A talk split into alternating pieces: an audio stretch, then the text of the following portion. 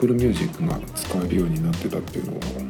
今更知りまして1ヶ月以上前からどうやら使えるようになってたらしいんですけど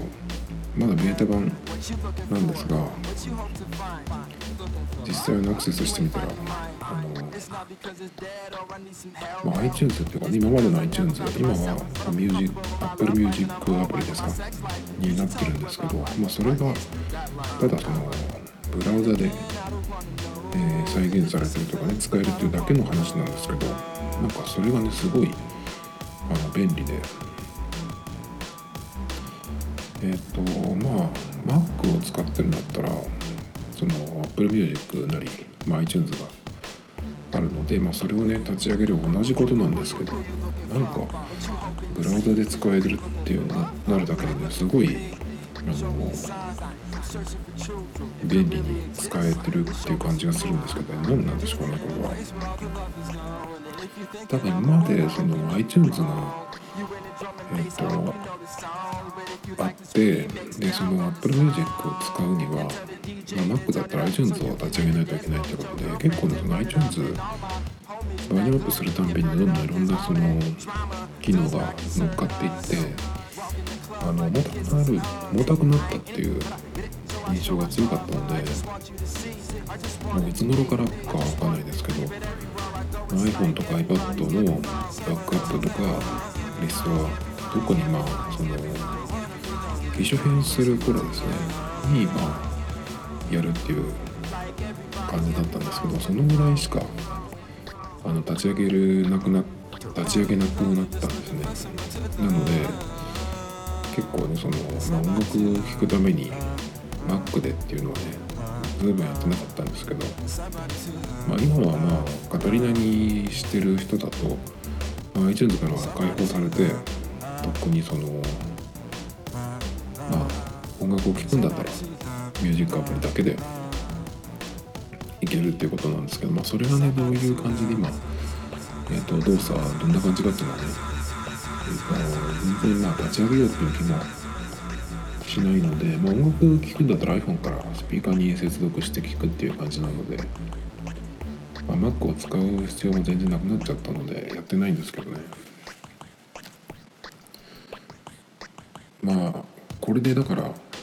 えー、とブラウザで使えるようになったということでね他のデバイスからも多分使えると思うのでこれがどういうふうに、うん、広がっていくのかなとか。今だけど Apple Music 自体がその Android も Windows も Amazon のエコーでも使えるらしいので、まあ、徐々に広がっていってるっていうことで、まあ、このブラウザで使えるようになったってことでまたなんかその、うん、そういう方向にねいろんな風に広がっていくといいなと思うんですよね。今は Apple のデバイスしか使ってませんけど、まあ、今後ねその Android に Android を、えー、出した場合ですね、まあ、僕の場合。その時にもまあ Apple Music も多分使えると思うのでねそういう風にあのデバイス関係なくどこでもその使えるようになるといいなと思うんですけどね。Android に行ったら Spotify でもいいんですけど僕 Spotify 使いたくない理由が1個あってこれがあのプレイリストで聴くことが結構多いんですよあの Spotify でもそうだし、えーと、Apple Music でもそうなんですけどっていうのはその新しい音楽を知りたいとかね新しい音楽との出会いの場としてまず使いたいっていうのがあるので結構昔は CD 買ってた時代なんかは1万円とか2万円とかねお金を持ってえー、っとタワレコとか全部に行ってでいろんな方まで行ったり来たりしながら視聴器でねいろいろあの聞いたりとかあとお店の人が書いてるそのポップを読んだりとかしてね何曲目がおすすめとか書いてあって、まあ、それをね視聴器で聞いたりとか、まあ、視聴器にないやつとかもそのままのジャケ買いとかで買ってたりしたんですけど結構その、全然知らない音楽をいきなりそのそこで知るっていうねそういうのが結構楽しかったので今その CD じゃなくなって CD じゃないとあの在庫在庫切れがないのでそれとあのお店に行かなくてもすぐいつでも買えるっていうねそれがまあすごくいいんですけどただその棚に並んでるとかねその自分で棚のあるところを歩いていくっていうのがないのでなのでねちょっとその新しい音楽との偶然の出会いみたいなのがなかなかあの少なくなってきてるので、まあ、そのストリーミングを使うことで、うんまあ、新しい音楽をと出会う機会にしたいっていうのがあるので、まあ、プレイリストを、えー中心に使ってるんですけど Spotify の場合あのプレイリストのタイトル見てこれちょっと聞いてみたいなと思って聞いてると大体のプレイリストにあの日本人の、えー曲が入り込んでるんですよ。僕は日本人の、えー、と作ったものは聞きたくないのでっていうのがあるのでなのでまあもろにねその J なんとかってついてれば最初からそのプレイリストは再生しないんですけどなんとなくそのタイトルであの日本人関係ないやつかなと思って、えー開くと入ったりっていう。そういうことが結構あるので、まあ、Apple Music でもあるんですけど Apple Music はえっ、と Spotify よりはだいぶ少ないと思います。その日本人が入ってるのっていうのが分かりやすい。あのプレイリストの名前とかから。なのでその Spotify を使わずに Apple Music でえっ、と行きたいなっていうのがありまして。あと Apple Music の場合でそうだ。自分のその持ってる CD とかえっ、とまあ音源ですね。それをえっ、とその Apple Music の自分のアカウントとかクラウドにアップしてそれをあの各自分のデバイスに、まあ、ストリーミングももちろんだしダウンロードして聴くっていうこともできるんだけどそれができるのでね結構 Apple Music 好きで使ってるんですけどね。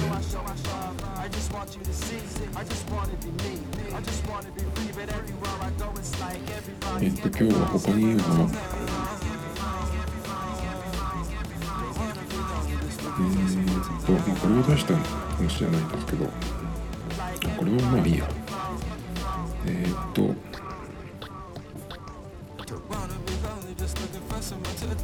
あそうこの間の勝間和也さんのブログをなんかできっかけでちょっと見ましてなんだっけなあ音声入力の話だ。で見てみたんですけど。でその時にねえっと別の関係ないその音声入力じゃないエントリーもちょっと読んだんですけどそこにあの YouTube の動画も一緒にあったのでちょっと見てみたんですけどその動画の内容っていうのは、えーこういうタイトルで「勝間和代のテレビのニュースを一切見てはいけない理由を教えます」っていう、こういうのってねなんとなくそのパッと見うーんなんていうのかな、まあ全然知らない人が言ってるとこういうのってなんかそのおじさん系の人がやってるとなんかそのとんでも系のね話だったりするんですけど勝間さんって結構バリバリ、まあ、テレビも出てた方で最近はちょっとやめたみたいです。あの出るのをね。一切出ないってことじゃないみたいですけど。そのレギュラー持ったりとかクイズ番組出たりみたいのはあのやめられたみたいですね。でその理由なんかもね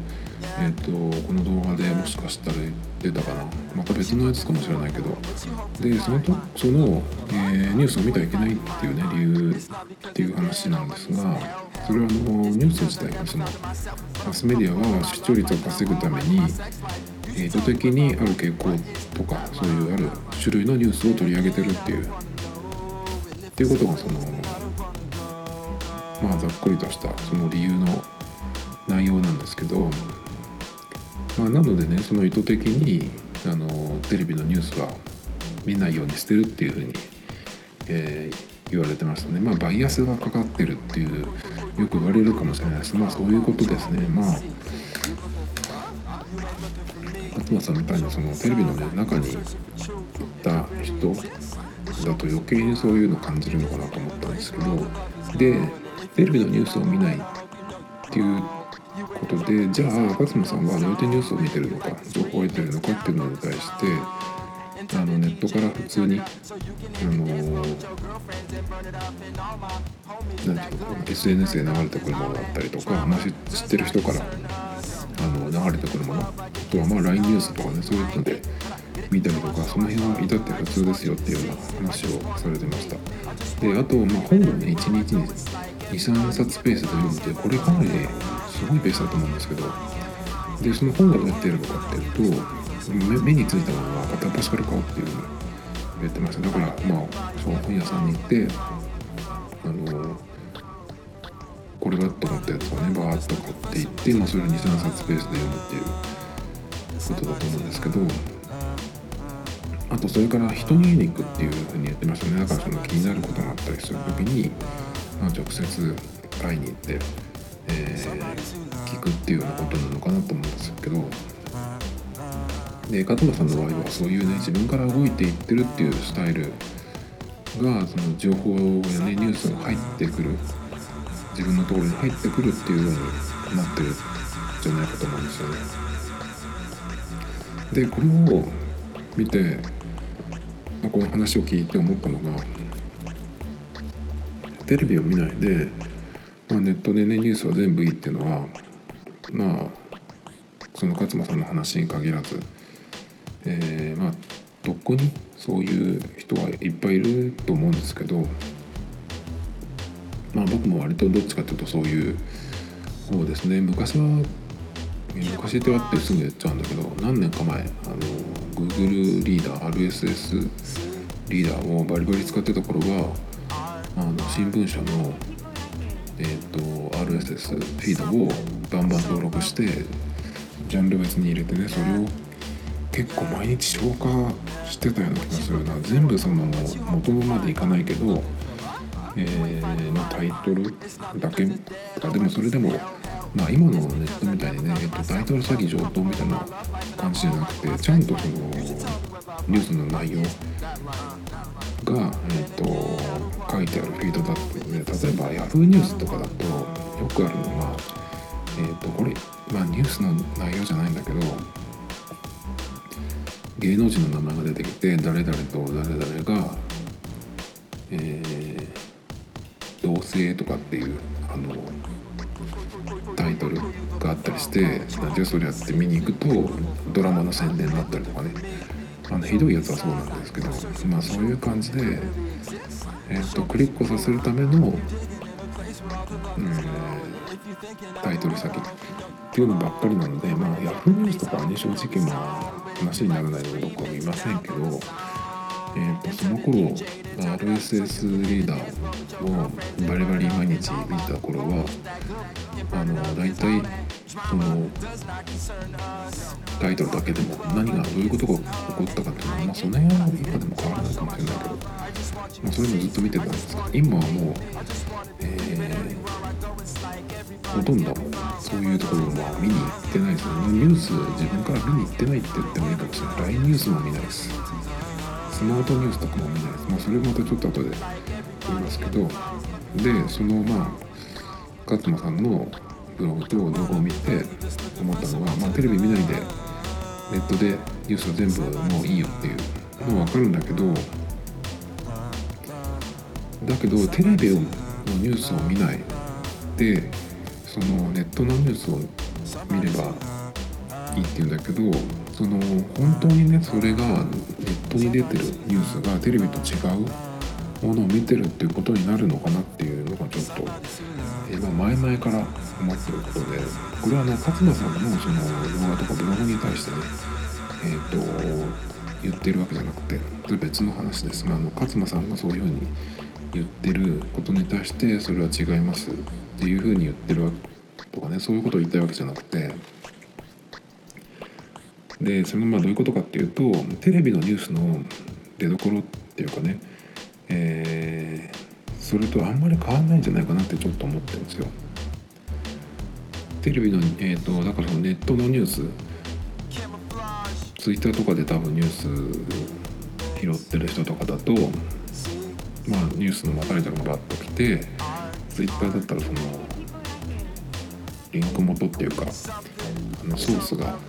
でリンクがね出てるんですけどそれがまあ NHK ニュースってなってたり、まあ、TBS ってなってたりすることもあるし、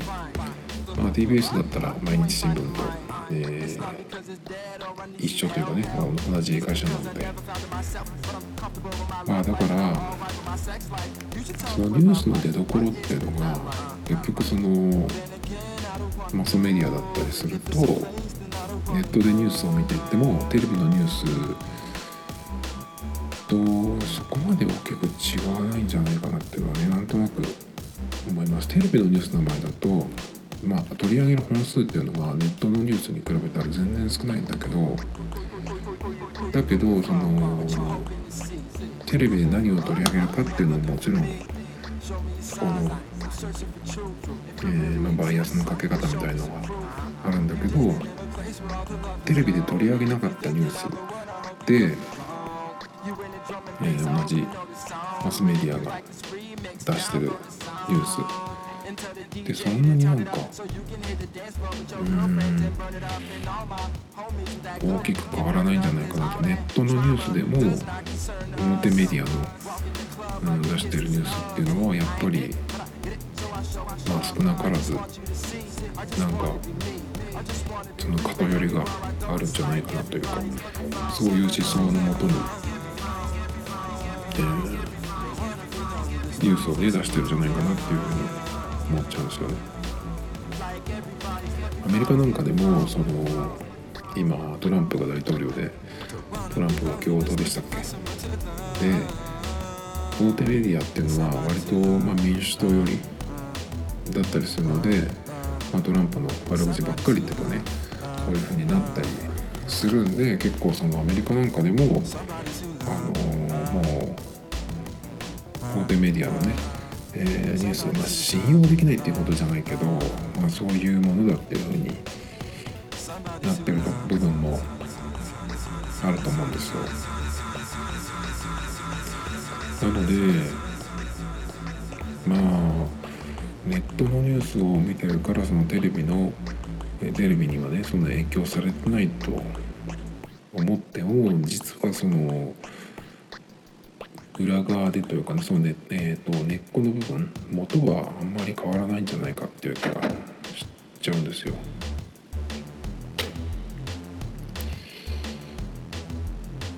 でまあニュースの選び方とか、まあ、ネットはとにかくねやっぱりそのクリックさせればいいので、まあ、ニュースに限らずさっきも言いましたけどタイトル詐欺上等だしテレビとはまた違うねひどさ、があると思うんですね。特にまあ僕なんか今日本のものはあの全部ダメだと思ってて基本物もダメだし電化製品とかなんとかそういうものですね、えー、文章が軽るものも特にダメそれからメディアネットもダメだと思ってるしネットっていうのはうんまあ、ヤフーニュースみたいなのもそうだしからなんて言ったらいいのかな。YouTube とかも僕は日本人のものは見たくないのでえっ、ー、となるべく YouTube 見たい時は Chrome で見て Mac の Chrome で見てその Chrome にあのビデオブロッカーっていうあの機能拡張を入れて日本人の割と有名な YouTuber とかが出てきたらすぐねそれでブロックして表示しないようにしてます。で設定も変えて YouTube の設定でロケーションっていうところがあるのでそれを別の国にしますそうすると,、えー、とホームに日本の YouTube、YouTuber の、えー、動画がおすすめっていう風に出なくなってきます。それから履歴もオフにすることで、まあ、あのロケーションとかあの言語を変えても自分その日本語のテレビとかの例えばねそういう、コンテンツを見ててもその関連がねホームに出てこないようになりますおすすめとかも。見てる動画のおすすめあの関連動画は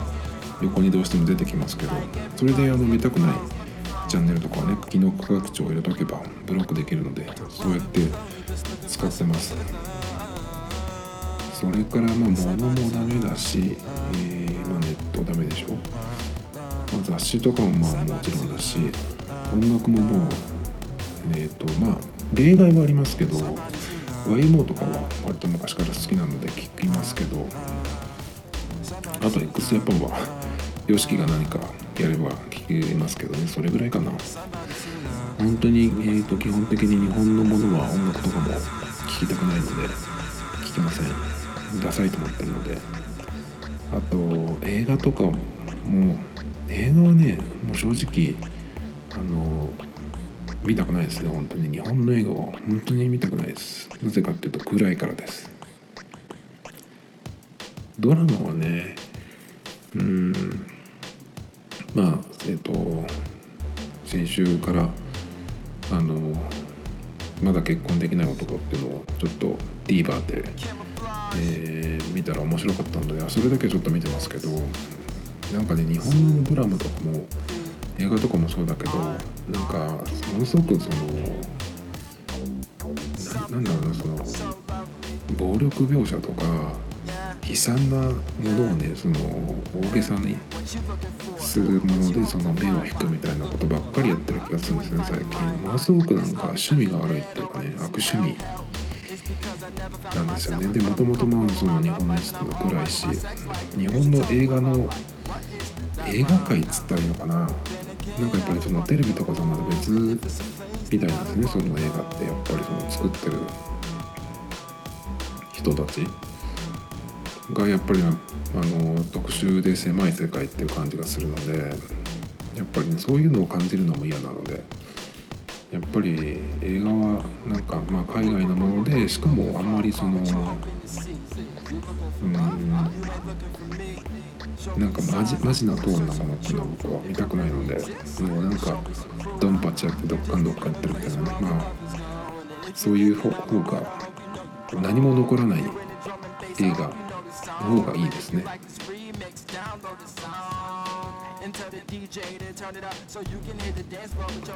で何かあったらその英語僕は全然できませんけどできなくても英語のニュース海外のニュースを見に行くようにしてますなんか大事なことがあった場合日本のメディアにまず見ないでそれとなんかその YouTube とかでえー、レビューものとかを見たい場合それも英語で検索して海外の動画を見ます。割とまあ今だと iPhone の新しいのが出たりとか昨日だっけ、えっと、AirPods Pro が出ましたけどそれも MKBHT さんのところを見たりとかね。えっ、とデイブなんとかさん。にえっ、とアジア系の方であの人なんかすごいあのスタジオなのかお部屋なのかわからないですけどおしゃれですよねなんか。いつもあの蛍光灯みたいなのが置いてあって。でサムネイルもなんかそのあの感じになっていてなんかすごい上手だなと思うんですけど。あと春ぐらいに僕あの急にナイキのハイテクスニーカーにはまりまして。でその時もやっぱり買うにあたって物が見れれば一番いいんですけどうんと静岡静岡市にはナイキのえー、直営みたいなショップがなくてですね、まあ、ABC マートでちょっとその別形態みたいなのが1個あるんですけどそこに行くとちょっとあったりするんですけどやっぱりでもナイキのアプリで見てるものは全部見れ実物見れて買えるかって言ったら全然そんなことなくて。半分どころじゃないな2割もないだろうなっていう感じ。でまあ物に出てくるのが多すぎるので、原宿のねナイキショップとかに行ければいいんですけどね。やっぱりああいう規模のものはないので。そういう時にえーと、その公式のサイトの写真以外でなんか見たいなっていうのはやっぱり動画が、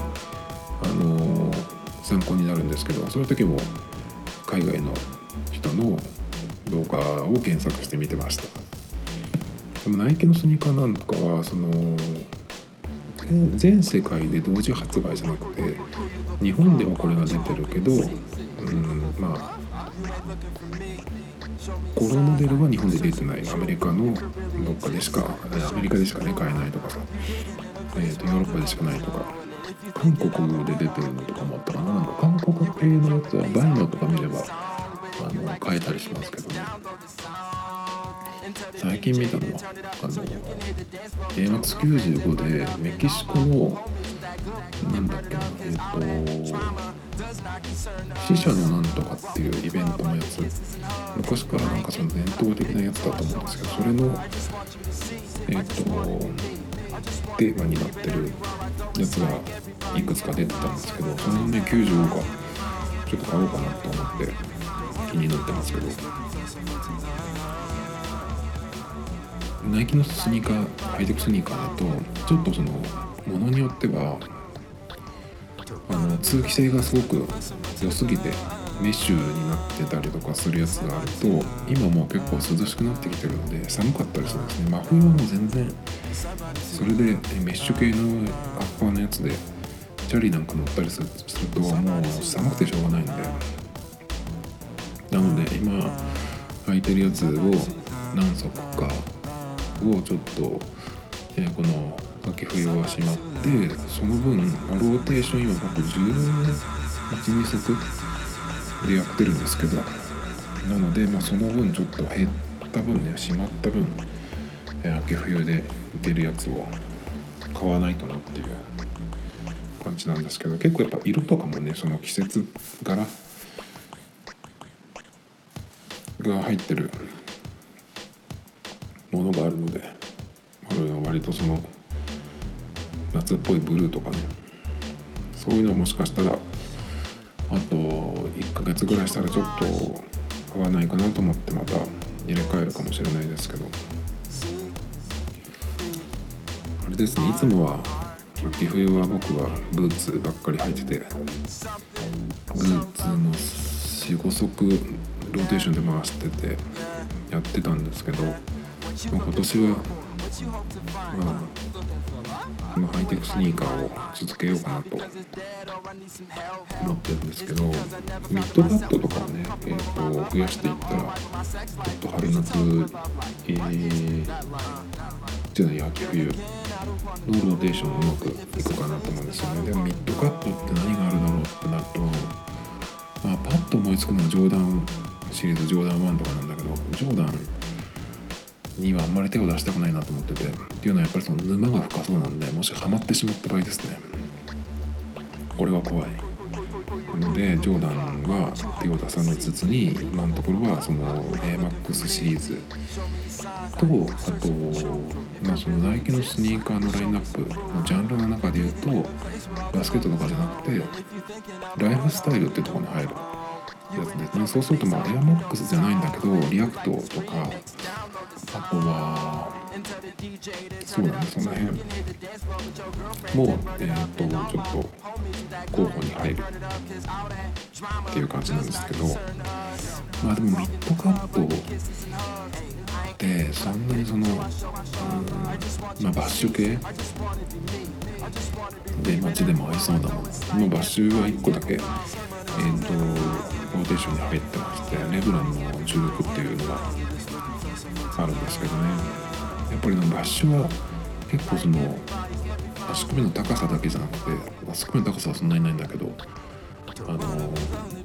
靴自体のボリュームがすごくありますね。でかっていう感じがします。エアマックスシリーズなんかに比べるとすごくでかいですね。でもそれが結構そのえーと、ボリュームがあるのでそこを中心にしてバランス取ればなかなかえー、かっこいい感じになるんじゃないかと思うんですけど、なのでミッドカットを増やすってなった場合何を、選ぶかっていうのをねちょっと考えるところなんですが。そうですね。えっとなんだっけ。ニュースの話をしてたんですね。まあ結局そのニュースの出どころニュースを扱ってるところ、まあ、ニュースを使ってる動機だったりとかね、えーあとまあ同じ日本人がやってるっていうことで、まあ、テレビでもネットでもあまりその変わらないのではっていうふうに思ってます。だから本当にその、えー操作しようっていうような意図とか、バイアスがかかってるっていうことであの大手メディアのニュースを見ないっていうのはすごく理解できるんですけどもうそれだったらやっぱり日本人がやってるものは見ないっていうふうにしてなるべく頑張って、えー海外のニュースを見るようにするっていうのがねあの普通の人だったらあのいいのかなと思います。僕もちょ